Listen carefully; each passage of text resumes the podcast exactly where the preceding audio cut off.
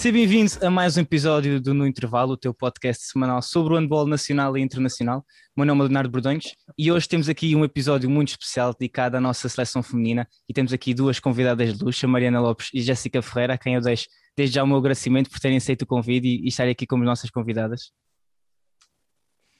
Obrigada eu. Obrigada eu também. E quem também aceitou o nosso convite mais uma vez foi a nossa comentadora residente, a Maria Mabastos. Como é que estás, Emma? Olá, Léo. Olá, Jéssica. Olá, Mariana. Primeiro, agradecer às nossas jogadoras por terem aceito o convite e estarem aqui connosco a partilhar um bocadinho daquilo que sentem ao representar o nosso país. Exatamente. E, portanto, este episódio vamos começar a falar sobre a última competição, o playoff que tivemos agora contra a Alemanha. Um playoff que não foi de boa memória, e acho que podemos dizer isso, mas apesar de tudo, e eu e a Emma temos vindo a falar muito disso nos episódios anteriores, eh, acho que também deixou com. faz-nos olhar para o futuro com bons olhos. E Mariana, podemos começar então contigo. Agora que já passou algum tempo e sabendo que continua a ser muito difícil, um, mas que já tem alguma separação, de certeza que também já deu para pensar um bocadinho sobre aquilo que se passou, os dois jogos. Que análise é que tu fazes desses dois jogos que Portugal fez um, contra a Alemanha no playoff do apuramento para o Mundial? Bem, eh, nós falámos no final do, do jogo com a, com a Alemanha, no segundo jogo, e realmente eu nem consegui falar muito, nem dizer, nem distanciar muito do jogo, porque estava, tinha acabado de jogar e estávamos muito. Acho que sentiu, e, e acho que a Jéssica também concorda, que sentiu uma hum, frustração tão grande e uma tristeza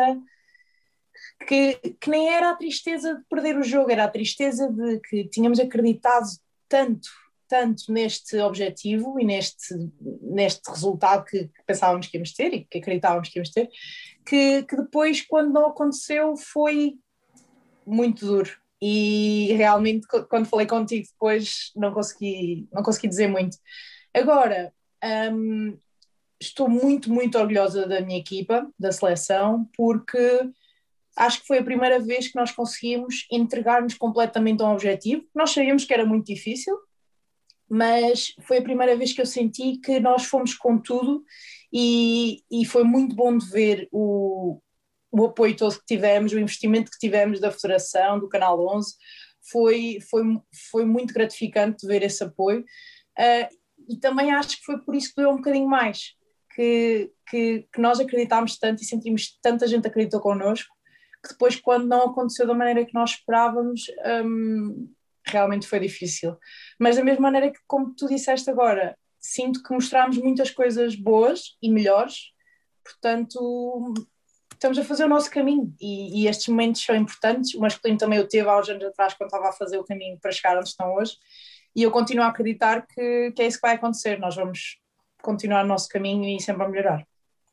Jéssica, também partias aqui desta ideia da Mariana que gostou mais por não só o facto de estarem completamente comprometidas com o objetivo e acreditarem, mas também por tudo aquilo que envolveu estarem e terem aquela visibilidade que o Canal 11 também acabou por puxar, o facto de estarem no Canal 11, que acabou por ter muito mais pessoas a ver, acabou por fazer com que custasse um bocadinho mais, que as derrotas custam sempre, claro, sabemos disso, mas acabou por doer um bocadinho mais. Sim, claro, principalmente depois de termos feito um, um primeiro jogo muito bom, principalmente uma segunda parte a grande nível, sentimos que, que podíamos ir fazer uma surpresa muito grande na Alemanha e uh, realmente aquilo que nós passamos das redes sociais para casa foi realmente verdadeiro, nós sentimos, sentíamos e continuamos a sentir que, que somos capazes de fazer uma surpresa e conseguimos ganhar uh, uh, quase todas as seleções Aliás, temos andado muito perto e sabemos que essa, esse resultado vai acabar por aparecer. Uh, mas sim, por, por, por acreditarmos tanto, como a Mariana referiu, por acreditarmos tanto e por estarmos ali tão unidas e tão focadas no som objetivo, é que depois no final do jogo ficamos quase sem chão, porque lá está, nós, eu acho que, principalmente, acho que temos um grupo muito, muito unido na seleção e acho que quando jogamos todas juntas e quando treinamos, treinamos sempre com tanta vontade e com tanto querer e jogamos também. E, um, e é por isso que no fim do jogo ficamos todas um bocado abaladas e, um, e ficamos muito em silêncio. Por exemplo, até o jantar a seguir ao jogo foi um jantar intragável, quase ninguém falou, estava muito silêncio, foi assim um pouco duro, mas, mas acho que faz parte e acima de tudo eu acho que nós conseguimos deixar e mostrar que não, não está muito longe, não estamos assim tão longe, e, um, e acho que é a partir daí é, e é para isso que temos que olhar.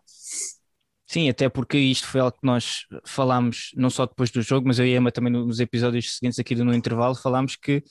os 16 golos de diferença com que a eliminatória termina, eu acho, a Emma também concorda, eu sei que concorda comigo, e acredito que vocês também concordam, não espelha de todo a diferença que houve um, nos dois jogos, porque a verdade é que o segundo jogo acaba por ser por ter um resultado muito mais dilatado, mas quem o sabe, e claro que não, eu e Emma estamos aqui de fora, vocês é que estiveram lá dentro, sabemos que levar aquelas pancadas não é fácil e a, e a equipa alemã realmente fisicamente era mais forte do que, a, do que a seleção portuguesa, mas conseguimos debater, eu diria mesmo de igual para igual, durante longos períodos de tempo. Uh, e Mariana, uma coisa que depois se falou uh, do próprio professor Ulisses, não é que faltou ali pode-se dizer uma questão da experiência, a experiência de estar ou não habituado a estar nestes, nestes palcos, nestes jogos do mata-mata, em que são aqueles pequenos pormenores que acabam por fazer a diferença. Mas a verdade é que durante muito tempo Portugal conseguiu bater-se de frente contra a seleção alemã, e se calhar se pensássemos nisto há alguns anos atrás, um, não esperávamos que Portugal conseguisse fazer aquilo que fez, apesar de depois a diferença, mas essa diferença eu acho que não, um, não representa de todo aquilo não que foram espelha. aqueles 120 minutos. Exato. E, e, uma coisa que, que eu também só consegui perceber depois do jogo, ao ver o jogo a seguir, o primeiro jogo, uh, ao vê-lo depois, é que eu consegui perceber que o que realmente fez a diferença no final do jogo foram os últimos 3 minutos da primeira parte e os primeiros 3, 4 minutos da segunda. E neste período de 7, 7 minutos, nós sofremos um parcial de 8-2. Ou seja, nós vamos perder o jogo por 5,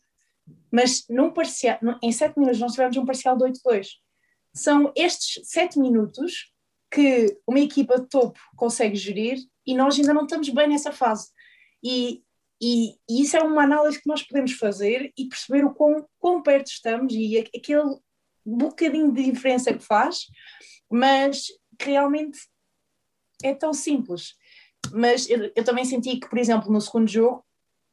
um, foi, foi o tal sentimento que nós precisávamos seis gols para passar a eliminatória, de vencermos por seis gols, e, e ao começarmos a ver que, que as coisas não estavam a correr da melhor forma e que não estávamos a chegar a esse objetivo, quando faltam 15 minutos para o, para, para o jogo terminar e nós ainda temos uma diferença inferior, ou seja, é negativa para hum. nós, um, acho que aí foi muito difícil de continuar a jogar e vimos a equipa a perder, a perder a força mas realmente o resultado não espelha de todo.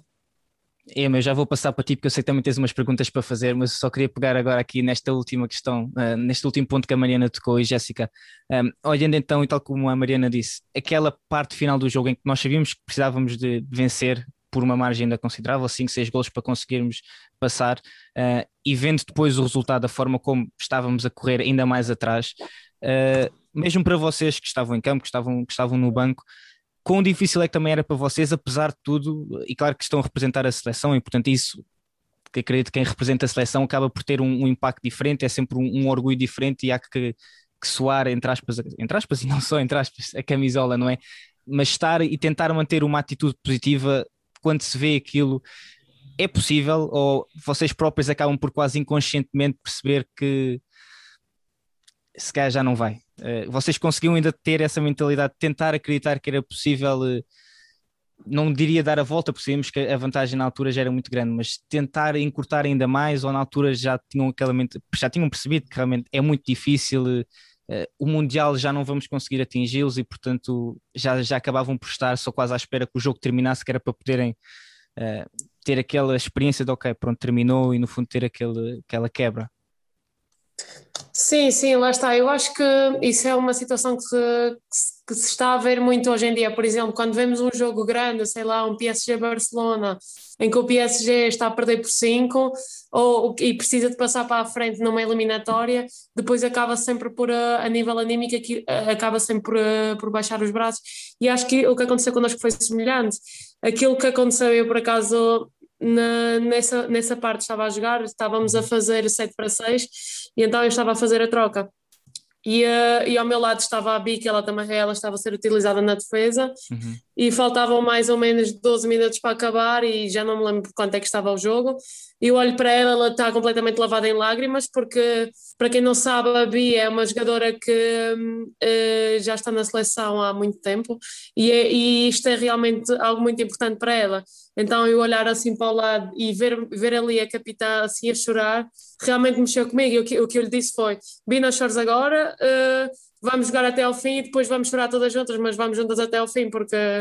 sabíamos que, que ali a faltar 10 minutos era, era quase impossível, pá, não era impossível ganhar o jogo, mas era impossível dar a volta à, à eliminatória, mas na mesma tínhamos que jogar até ao fim e, e tínhamos que, que deixar uma boa imagem dentro de campo. No fundo, eu acho que acabámos sempre por deixar uma boa imagem dentro de campo, porque uh, mesmo nos dois jogos, nós sentimos, principalmente quando no segundo jogo estávamos ali a ganhar por dois, eu acho que conseguimos ver ali nos olhos das alemãs um bocadinho de medo e um bocadinho de ok, elas estão aqui e uh, elas querem mesmo isto e agora nós temos que correr mais do que elas para ganhar. E acho que hum, isso foi algo positivo e, uh, e que temos que um, pegar nisso e, uh, e andar para a frente. Sim, disso não há dúvida nenhuma que, que mostraram e de certeza e percebeu-se nesse momento quando, quando passam para a frente que realmente as alemãs tremeram um bocadinho porque estavam completamente em cima do, em cima do jogo, em cima do resultado e, e realmente foi como a Mariana disse há pouco, acabaram por ser aqueles pequenos detalhes que depois fazem a diferença. É, mas sei que tens aí umas questões para colocar, portanto passa a bola para ti. Obrigada, Leonardo. Desde já quero, quero dizer que concordo com, com tudo o que, o que foi aqui dito e realmente, sem dúvida, que esses 120 minutos de jogo não espelharam a diferença que existe. O resultado o resultado não espelhou a diferença que existe, na minha opinião, entre as seleções e realmente acho que, que os portugueses, nós, eu e Leonardo e muitos outros, acreditávamos que era possível, porque vocês, jogadoras, também transmitiram muito essa vontade e, e, e os portugueses acreditaram porque realmente existe qualidade na seleção portuguesa, a seleção portuguesa está claramente a crescer. E o que é que vocês acham que é a maior diferença? Não só para a Alemanha, mas pegando noutras boas seleções europeias, qual é a diferença, a maior diferença, que eu acredito que vai muito para além da qualidade das jogadoras, que acho que esse não é o ponto mais uh, fulcral, talvez a maturidade, a experiência, não sei, digam-me vocês qual, qual, é que acham que é a maior diferença entre Portugal e as atuais melhores seleções femininas do mundo. Mariana? Jéssica? Mariana, eu deixo-te. Vou sempre eu começar, vai tu, vai. Está bem. Uh, podemos pegar um bocadinho nessa questão e transformá-la um pouco na medida em que aquilo que nós temos de diferente e que as outras seleções não têm é que eu acho que nós não temos uma excelente, uma estrela, duas estrelas. Eu acho que nós temos um conjunto muito muito forte e muito, com muita qualidade e, e, às vezes quando olhamos para as outras seleções ou equipas há sempre as jogadoras X ou as, as duas jogadoras mas eu acho que realmente ali o, o, que, o que prevalece no nosso grupo é mesmo ali a, a coesão e, a, e o equilíbrio de, de nível. Agora, agora lá está, por exemplo, falando diretamente na Alemanha, nós estávamos a jogar contra jogadoras que jogam todas as semanas Liga dos Campeões e nós, ainda nenhuma de nós joga Liga dos Campeões, portanto a gestão, a gestão do emocional, a gestão do jogo, saber quando parar ou saber quando não parar, eu acho que isso são coisas que se vão ganhando e mesmo que a seleção alemã ainda tenha jogadoras eh, jovens, por exemplo, tinha jogadoras da minha idade e mais jovens até, o facto de elas estarem a jogar nesses palcos todas as semanas e, uh, e todos os anos irem a europeus, mundiais, isto também faz toda a diferença. Mas uh, lá está, eu acho que nós, olhando para as outras, eu acho que agora nós não temos aquele medo, aquela, aquela questão de ai, nós vamos jogar contra uma Alemanha, vamos jogar contra uma Espanha, ai, vamos tremer. Não, nós, nós queremos mesmo, só que falta-nos mesmo é fazer aquela gestão do emocional que nós ainda não somos tão capazes de fazer como as outras são, porque já estão habituadas a, a jogar a este nível. Sim, e eu acho que, hum, além do emocional, concordo plenamente com o que a Jéssica disse, é, há também uma grande percentagem da nossa seleção de jogadoras que fisicamente, principalmente agora com a pandemia, um, têm uma diferença enorme para as jogadoras que estão no estrangeiro e para as outras seleções. Ou seja, as, as jogadoras alemãs treinam uma, à volta de 10, 10 sessões de treino por semana. E enquanto que em Portugal, agora com a pandemia, tivemos equipas a, se calhar a treinar uma, duas, três vezes por semana. E E ao final de um ano, ao final de dois anos, isto é uma diferença gigantesca. Um, eu acho que o, o passo que nós estamos a dar agora e o crescimento que nós estamos a ter neste momento é realmente porque muitas jogadoras estão cada vez mais a ir para o estrangeiro ou a ir para os clubes em Portugal onde se treina mais ou, ou com mais qualidade e por isso uh, está a haver este crescimento na seleção. E eu acredito mesmo que quando uh, houver melhores condições no campeonato português, isto só vai ser um salto ainda maior, vai ser um crescimento exponencial, porque a questão emocional, como a, como a Jéssica está a falar, é muito, muito, muito importante e nós temos uma, uma equipa jovem, nós só vamos ganhar isto jogando. E, e nós temos a, a infelicidade de fazer só, até agora temos só feito dois, quatro, seis jogos por ano com a seleção, que são jogos de alto nível, porque não conseguimos passar às fases seguintes. Então nós temos, no máximo, seis jogos por ano, em que temos que gerir e temos que estar nestas situações de stress comparando com as jogadoras alemãs, ao jogarem em Liga dos Campeões, ao jogarem um campeonato alemão, que é um campeonato uh, duro e muito competitivo, estão constantemente em situações de stress e faz, faz muita diferença. Portanto, acho que é um bocadinho de físico e emocional e, e, gosto muito de ver este, este rumo que estamos a tomar de cada vez mais jogadoras tentarem ser profissionais dentro de Portugal e fora. E acho que isso é que vai fazer grande diferença. É, eu sei que tens aí mais uma questão que queres colocar relativamente à, a aposta em Portugal. Um, queres colocá-la antes de eu depois avançar para, para outro tema? Sim, e vem um bocadinho no seguimento das respostas uh, delas, portanto acho que faz sentido. O que é que vocês acham que Portugal tem de fazer ou deve fazer para, para o campeonato interno melhorar a nível de competitividade. Uh, já se fala mais ou menos sobre Porto e Sporting, por exemplo, investirem no handball feminino. Consideram que, além do Benfica, entrarem os outros dois clubes ditos grandes em Portugal no handball feminino pode ajudar o handball a crescer e a trazer mais investimento, consequentemente melhores jogadoras, e isso também poderá ajudar as jogadoras portuguesas a, a evoluírem mais. Uh, sim, vou começar, Mariana, já que comecei na anterior. Sim, eu acho que evidentemente a aposta desses grandes clubes numa em equipas femininas vão trazer naturalmente visibilidade e trazendo visibilidade trazem mais dinheiro e trazendo mais dinheiro podemos trazer mais jogadoras e a trazer mais jogadoras podemos investir mais e dar-lhes mais a possibilidade de treinarem mais, de se calhar em vez de trabalharem a tempo inteiro procurarem um part-time e já se conseguem dedicar mais horas. Uh, portanto, acho que isso seria todo pequenos passos que seriam conseguidos e que provavelmente melhorariam o campeonato português eh, melhor mas eu de, a nível do campeonato não posso bem falar porque realmente como não estou e não, não estou a viver e não tenho acompanhado assim muito apenas os resultados, não sei como é que está, sei que está muito bem competitivo, mas realmente aquilo que sinto é que falta mais um bocadinho também o estreitamento entre a federação e os clubes. Acho que é muito importante haver uh, o, o, melhor acompanhamento entre ambos e haver uma melhor comunicação, de forma que as informações sejam cruzadas, sejam uh, enfim, que tudo funciona de forma tão uh, quase perfeita para, para que os clubes consigam também progredir. Uh, e lá está, e o investimento também precisa,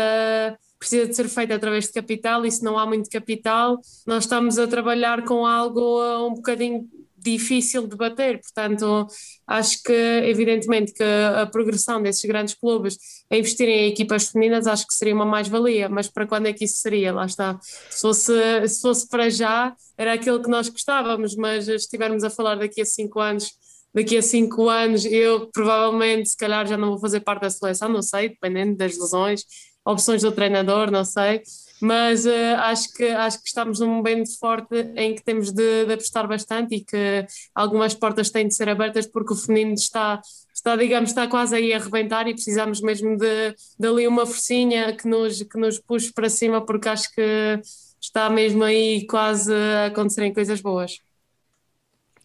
Bem, eu agora gostava de puxar para o outro lado, que é uh,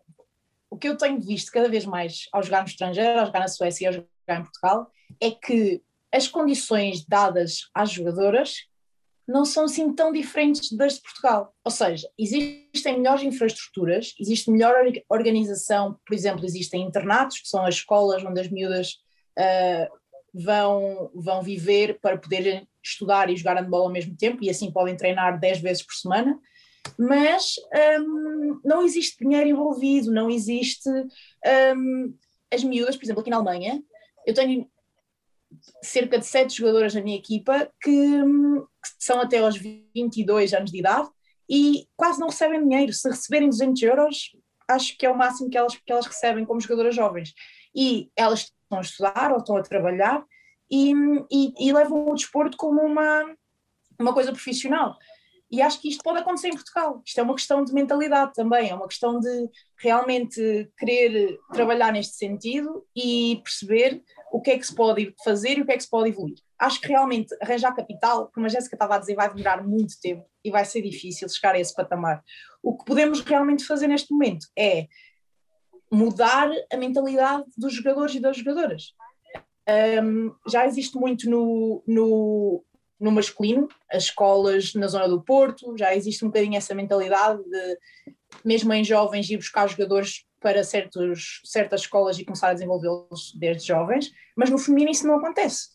E quando isso começar a acontecer, quando, quando existirem escolas de formação em Portugal, por exemplo, saber-se que o Porto é uma boa, uma boa escola de formação, ou então que os clubes relacionados com o Porto são boas escolas de formação, e daí esses jogadores sobem para os júniores séniores do Porto, isto é uma coisa que ainda não acontece em Portugal. E isto é apenas, como a Jéssica também falou, a questão de organização com a federação e mesmo entre clubes.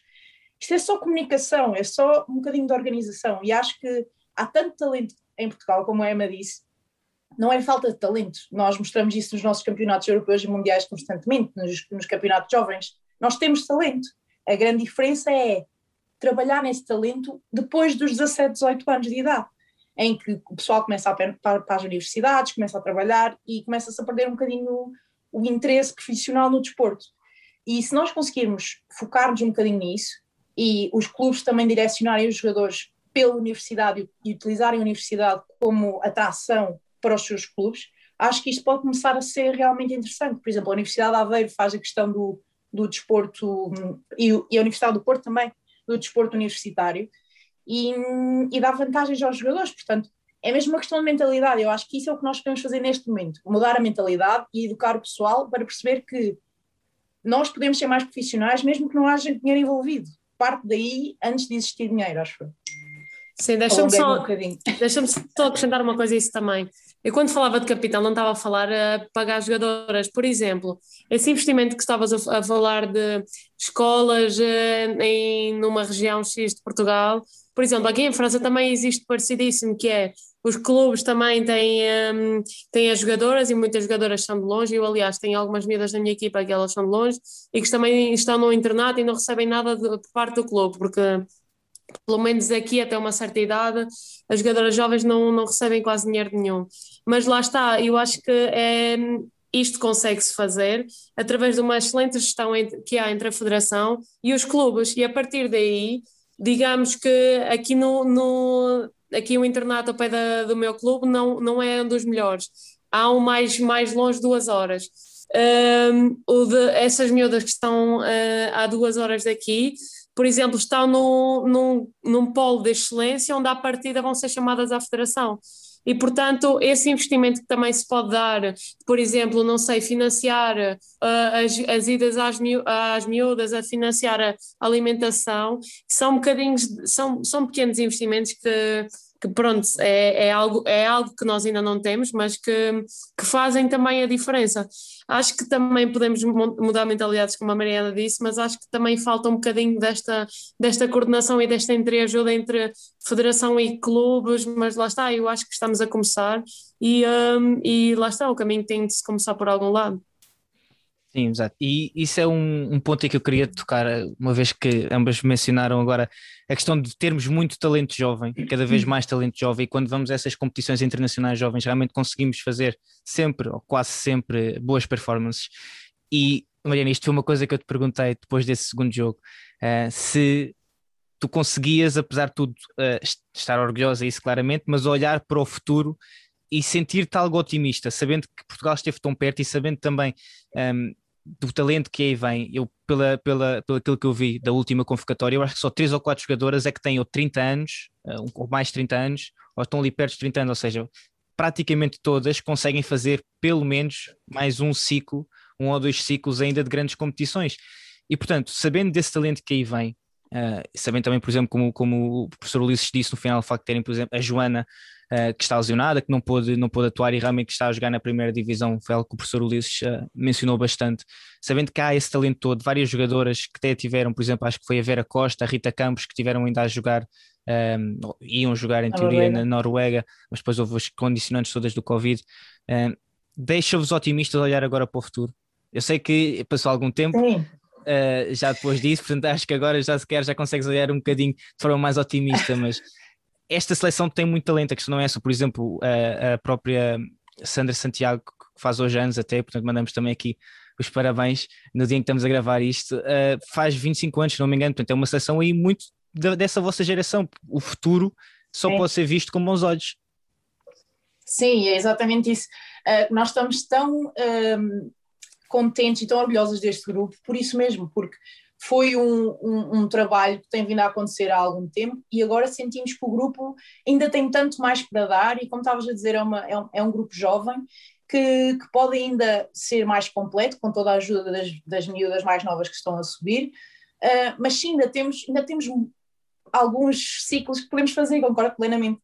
E se na altura, no último jogo, no segundo jogo com a Alemanha, era difícil para mim ser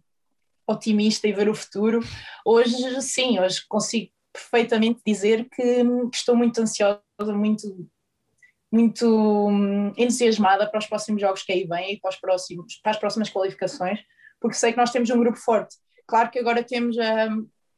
a, a, a variante que vamos trocar treinador, e isso ainda está um bocadinho de incógnita neste momento, que não sabemos quem é que vai ser uh, o treinador que nos vai liderar neste momento, mas sabemos que o grupo que temos, se assim continuar, está forte e que, que se vai manter unido, venha quem vier para ajudar a, a continuar este processo. Jéssica, também olhas com, com boas olhos agora para, para o que aí vem? Sim, sim, e também hum, acredito também que agora a Federação está a fazer uma aposta muito forte nas seleções mais jovens e estão a, ter, a tentar ter um acompanhamento mais, mais estreito e uh, a, a, todos os níveis, a, a, níveis de palestras, de incutir um, uh, eh, formas de, de como agir como atleta, coisas que nós não tínhamos na altura e acho que realmente são importantes. Formas, por exemplo,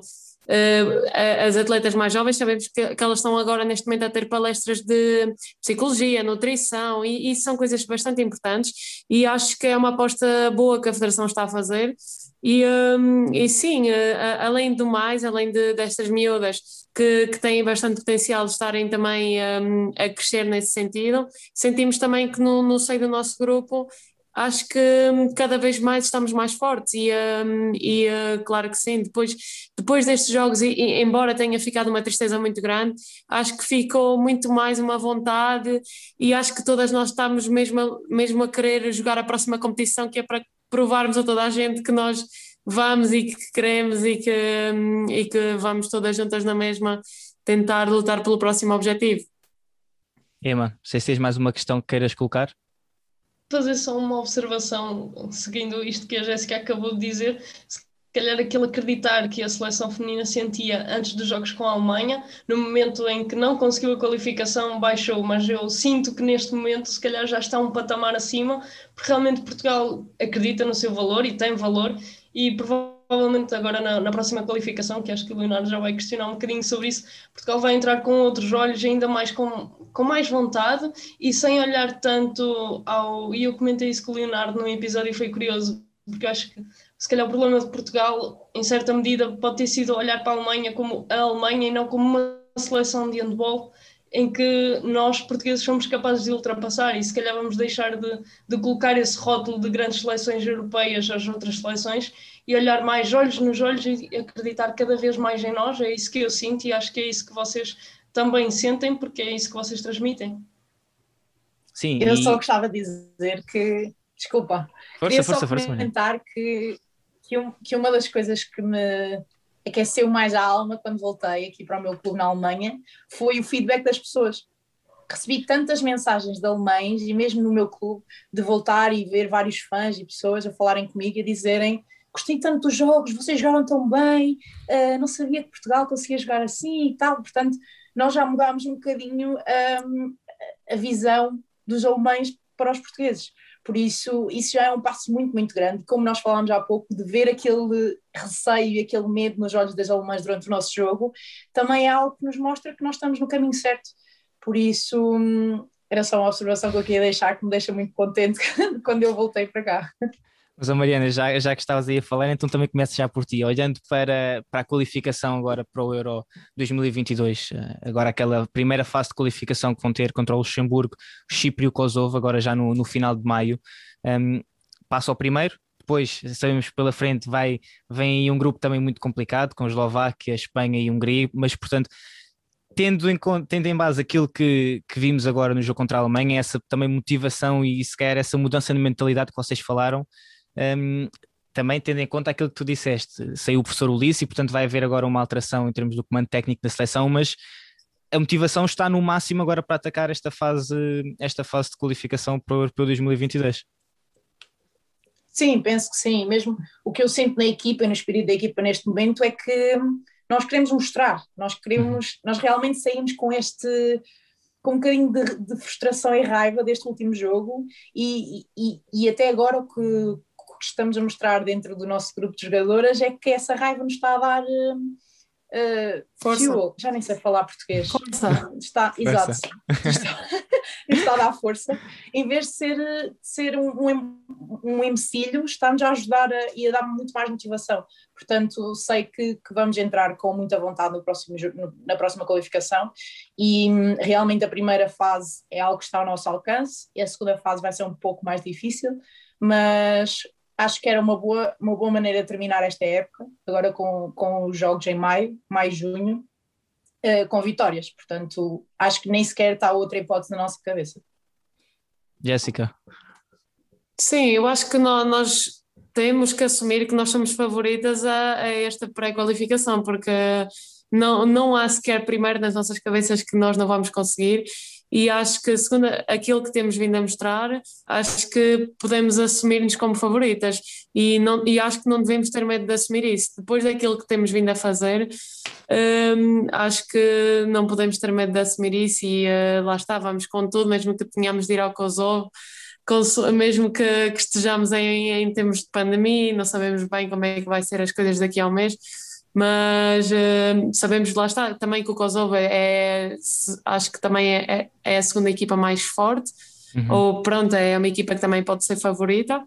Uh, mesmo assim, nós queremos ir para o Kosovo e queremos trazer a qualificação,